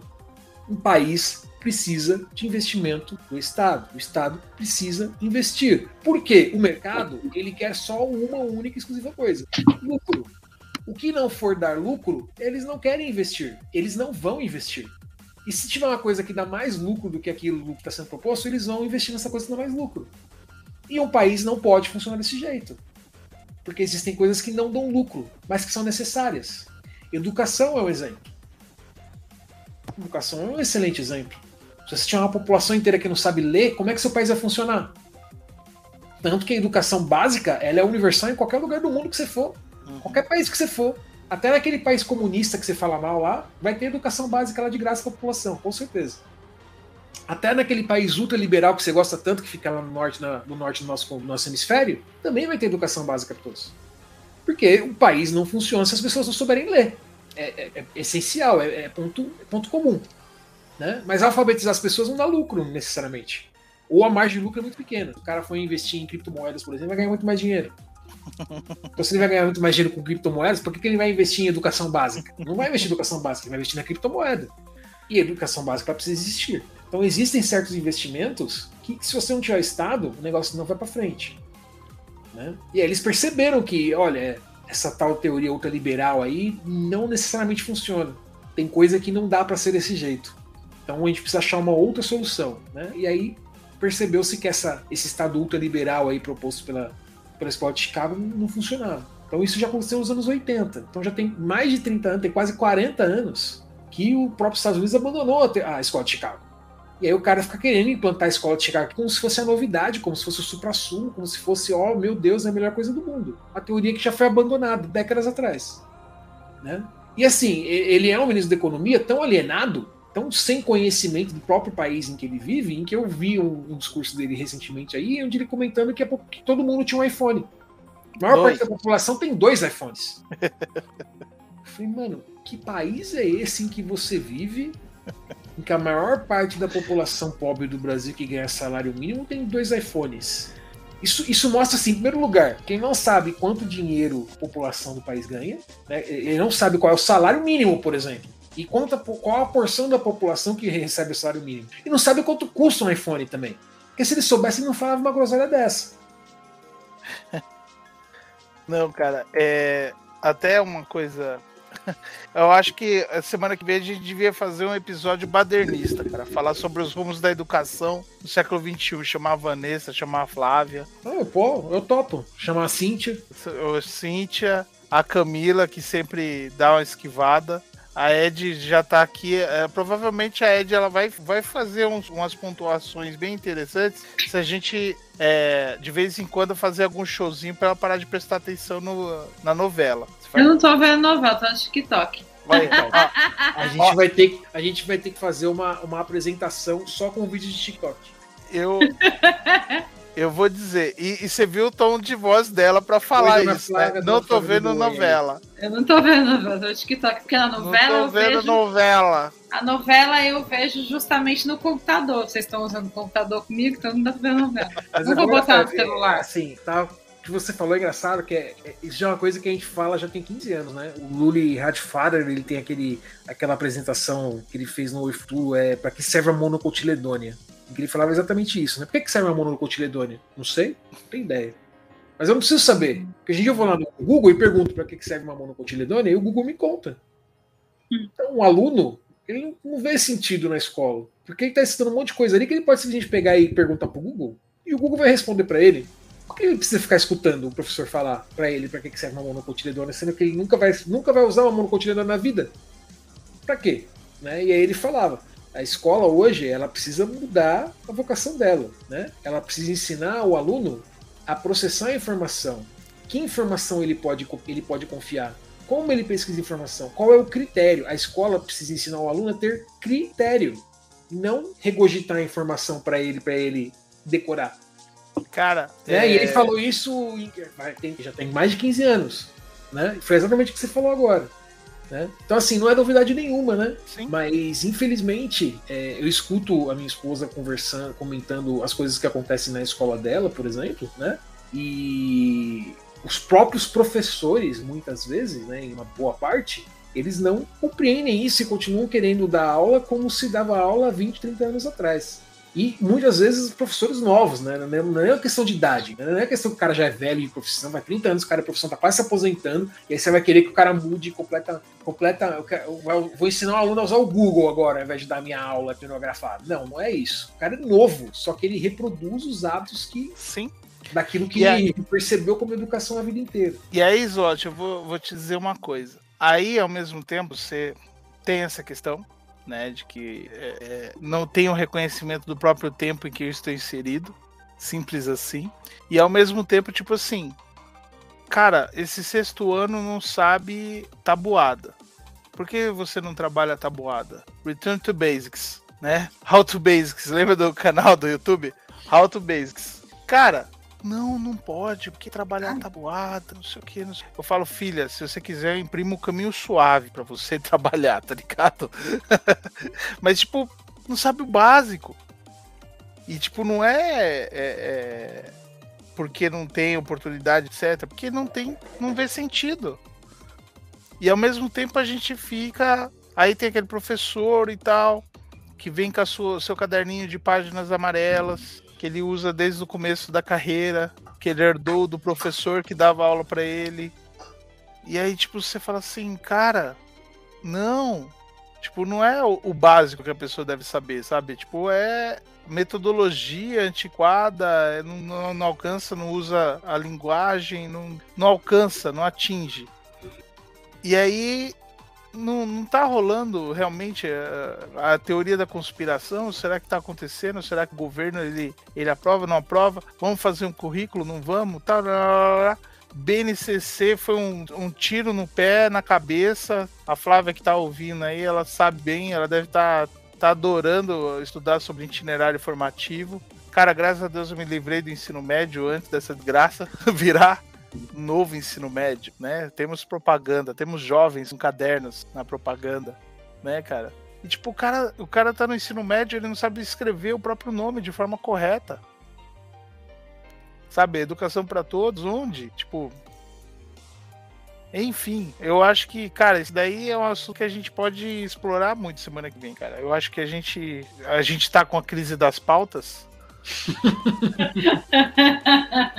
Estamos vivendo a crise das infinitas pautas. Eu vou fazer um desenho, assim, ó. O Manaro segurando o trelo. Igual a capa da, da crise das infinitas terras. Mas, cara, é... tudo, tudo isso se relaciona, cara. Tipo, a gente, a gente tá, tá criando uma geração é, alienada do mundo à sua volta, né? É, por, por conta da nossa própria alienação, simples assim, cara. Simples assim. A gente não tá, não tá antenado com a nossa própria realidade. Tipo, eu tô falando Ah, vai, vai fazer um técnico assim, vai fazer um, um curso superior assado. Hum. E eu nem procuro saber se essa profissão que eu estou indicando para meu aluno lá, que eu falo sobre o projeto de vida, nem sei se essa profissão vai existir. Se vai ser substituída por um robô ou se vão encontrar outro método mais simples e mais lucrativo de fazer aquilo, sabe? Cara, assim, é, me choca muito a gente ainda não ter a alfabetização de código, né, de, de informática, como parte do currículo. Ó, eu não vou falar nada porque é o seguinte, porque, vão, assim, taxar, vão taxar você, nosso podcast de comunista, porque eu vou falar, é, é o cara está no meio da educação, etc. Sim. Não deve, talvez não tenha contato com o mercado de trabalho fora do ramo de educação, né?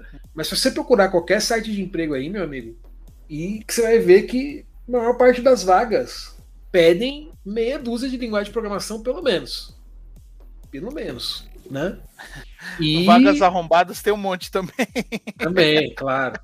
Não tô dizendo, eu não estou dizendo isso como mérito, tá? Não estou dizendo que isso é uma coisa boa. É, mas apenas eu estou constatando que isso é necessário. Né? O mercado exige isso porque as pessoas, é, como você mesmo falou, né, a gente está preparando pessoas para profissões que nem existem ainda. Né? E a gente caminha para um mundo cada vez mais informatizado. Então é óbvio que as pessoas que, estão, que a gente está formando agora, elas precisam saber programar. Porque isso vai fazer parte da maior parte das profissões. Pura e simplesmente. Né? E a gente não tem. Mas a, a questão, nada, cara, que, ó, nada nem que remotamente lembre isso. Eu, eu falei que eu nem ia é, concluir a minha linha de pensamento em do que você falou, porque, cara, um dos maiores apoiadores dessa ideia de adoção de, de códigos é, é, no currículo de estudo de linguagem de programação e etc. é do Bill Gates. E o Bill Gates agora ele é comunista. Agora? Segundo os bolsonaristas. É, agora, agora eu tô falando de 10 anos, né, Ed? Então, respeita a minha barba branca. Cara, eu acho tão engraçado a pessoa ter a, a pessoa ter a, a estupidez, estupidez de dizer que é um dos homens mais ricos do mundo um dos homens mais ricos do mundo, um cara que é tão rico que ele poderia construir uma casinha da moeda do Tio Patinhas em tamanho real e nadar no dinheiro, se ele quisesse e ainda isso ia consumir apenas uma fração da riqueza dele, ele tem a moral de falar que um cara rico desses é comunista, mano. A estupidez que uma pessoa dessa tem é, é um negócio que, que me choca. É foda, cara. É muito difícil você sobreviver nesse mundo e não virar o um meme do, do Caetano, sabe? E, e, não saiu o tempo inteiro falando, não, cara. Você é burro, cara. Você é burro, cara. Você tá dizendo é burrice. Eu não tenho mais paciência, cara. Eu acho que vou fazer isso. Vou virar o cara grosso e falar, não, cara, para de falar burrice, por favor. Eu tô ficando com vergonha de escutar o que você tá falando, cara. É. É o Bill Gates é comunista. Escuta, você tá falando que um dos caras mais ricos do mundo é comunista? Não, aí, aí eu, pra terminar o episódio, que a gente vai bater duas horas, seguinte. Você é burro assim de nascer, você fez curso. Hein, Zot, pra fechar o episódio, que já vai bater duas horas, eu vou terminar Diga. falando o seguinte. É, você puxou do, do Caetano e eu esqueci o que eu ia falar. Desculpa, o Caetano, o Caetano é meio onipresente, né? Quando ele aparece, tipo, você esquece do resto. Né? Eu, eu sempre lembro que perdemos a oportunidade de assistir uh, o Olavo de Carvalho pagando sua dívida com o Caetano Veloso, né? Ah, cara, isso é uma tristeza nossa, pra, pra todo sempre, né? Mas daqui a pouquinho eu lembro a piada final e aí provavelmente eu estarei passeando Jacaeres. Principalmente porque não apenas a, financeira, né? Ele disse que daria o cu pro Caetano, né? Se fosse. Exato. Que é o mais engraçado da história, né?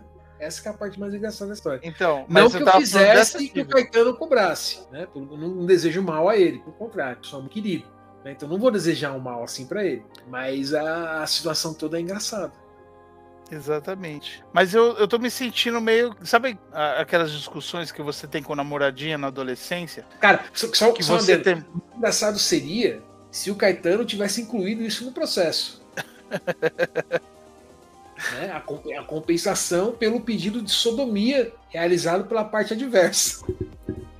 Porque toda vez que você pega algum processo seja de qualquer esfera, em que envolve sexo na descrição do, das coisas, cara, é extremamente engraçado. Extremamente engraçado. Os termos e as aliterações que eles ficam usando para descrever o que está acontecendo sem dizer o que está acontecendo, cara, é muito engraçado. É muito engraçado.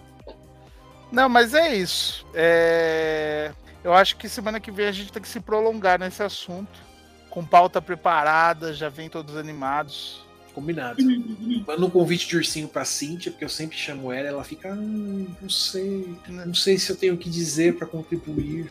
Ai, ai, Por favor, ai. intima ela. A gente, a gente conseguiu é, é, falar, conversar sobre duas horas, é, duas horas sobre nada. A gente entrou, eu e a Ed estávamos falando sobre amenidades. Aí a gente continuou falando sobre amenidades. Aí você uhum. entrou, a gente falou sobre amenidades. E agora a gente está já abaixo, abaixo governo, vamos botar fogo escolas. Isso, mas isso é a tradição, né? Não, não tem o que fazer. Passa assim muito conversando já começa a querer derrubar o sistema. Né? Fazer o quê? É, a gente não é gente tá de muito bem, né? ruim. Né? Então... a gente não é gente de bem mesmo. então é assim que funciona, né? Nossa, mas agora veio um gosto de churros na boca. Ok. Putz. Meu Deus. Sabe, sabe, quando te dá uma vontade, assim, alguma coisa, você sente o, o Kojima não vende churros aí, não? Kojima acho que não, mas eu vou comer não. pastel. Dietas. Amanhã é dia de peixe, hein? Vou pegar o carro e vou pra Sorocaba, só comer o pastel com você. No Kojima. Tarde, até topava, no Kojima. Não fosse tão tarde, acho que até ia, hein? não, mas vamos, vamos marcar, vamos marcar, vamos marcar. Eu tenho que ir pra Campinas também. A gente tem que começar a socializar de novo. Apesar que tá difícil to, toda vez que alguém me fala alguma, alguma coisa de socialização, eu falo, puta, vamos, puta, faz tempo que eu não te vejo, puta, não sei o que. Dali cinco minutos já começa a bater uma bad, já começa a dar um negócio ruim, né? Eu tô devendo pra Flávia. A Flávia escapou de me ver. Eu passei quase na porta dela quando começou a chover. Eu falei, putz, lascou. Começou a chover e tá com aquela cara de que ia cair uma tempestade. Aí eu falei, não, depois eu volto com mais tranquilidade. Passei Tatuí, bicho. O céu abriu. A estrada, estrada sequinha. Eu falei, lazarento, bicho. Mas é só. Sabe quando você tá num ponto que, tipo, mais compensa você continuar do que você voltar? Foi exatamente isso. De repente o céu se abriu, fachos de luz desceram, anjos desceram cantando. Eu falei, lazarento, bicho, era só pra não parar mesmo. Pois é. Mas não, eu sou obrigado a colocar aqui. Cara, eu tenho essa sensação aí de, de tempo de tempestade e tal, sempre que eu vou pra São Paulo, né? Porque quando tá chegando em São Paulo assim, a sensação que eu tenho é que eu tô realmente chegando em Mordor né? Porque sempre tem assim um céu escuro, uma nuvem de tempestade no horizonte, toda vez que eu vou para São Paulo. E, e, eu sempre vou pela rodovia Bandeirantes, né? E ela passa ali do, do lado do, de onde tem a Torre da Globo, né? Ali no pico do, é do Jaraguá, se não me engano, né? E aí eu falei, porra, é, é o olho de Sauron, né? De longe você já vê piscando lá o olho de Sauron, que está chegando em Mordor, né?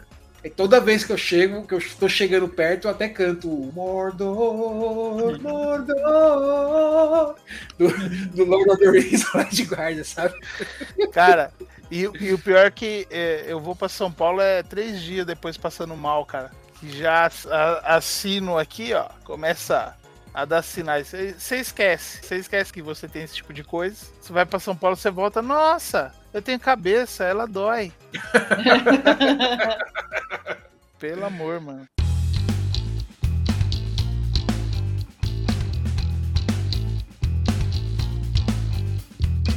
Ah, então é isso, gente. Obrigado a todos aí pela, pela audiência, por nos aturar até, até tarde aí nessa véspera de, de Páscoa né, véspera de Sexta-feira Santa. Poderíamos ter falado, por exemplo, sobre Jesus ser oficialmente no um X-Men, no canon da Marvel. Poderíamos. Poderíamos. Pauta digna, inclusive. Né? Inclusive a gente pode pôr no Trello. que o Trello é machista, como é que é? machista opressor, não deixa é, a, gente poderia, a gente poderia discutir, por exemplo, se Jesus é ou não comunista. Nossa. Meu, é, eu acho que, que o nosso YouTube cai, a nossa Twitch cai, o nosso TikTok vai bombar como nunca. Queria falar. Em compensação, mas... se a gente quiser fazer um, um, tópico aí se Jesus era um alienígena ou não, aí tá tudo certo. Não, aí sim. Aí, aí tudo tá tudo bem. bem. né? Agora, se falar que é comunista, meu Deus. Inclusive, era alienígena e a Terra é plana. comunista, alienígena e a Terra é plana. Como que ele veio? Não sabemos. Ele estava do lado da Lua, que gira junto com o Sol. É isso aí, Flávio, você tá certo. Jesus é comunista sim. E quem não concorda vai ler a Bíblia. Olha lá. É, futuro, futuro tema de podcast proibidão. Mais um assunto vetado. Jesus comunista. Pessoal, desculpa a energia baixa hoje, mas tá foda. Cansaço tá foda. Uhum. Mas é, é, isso aí. Até a próxima. Falou, tchau, tchau. Falou.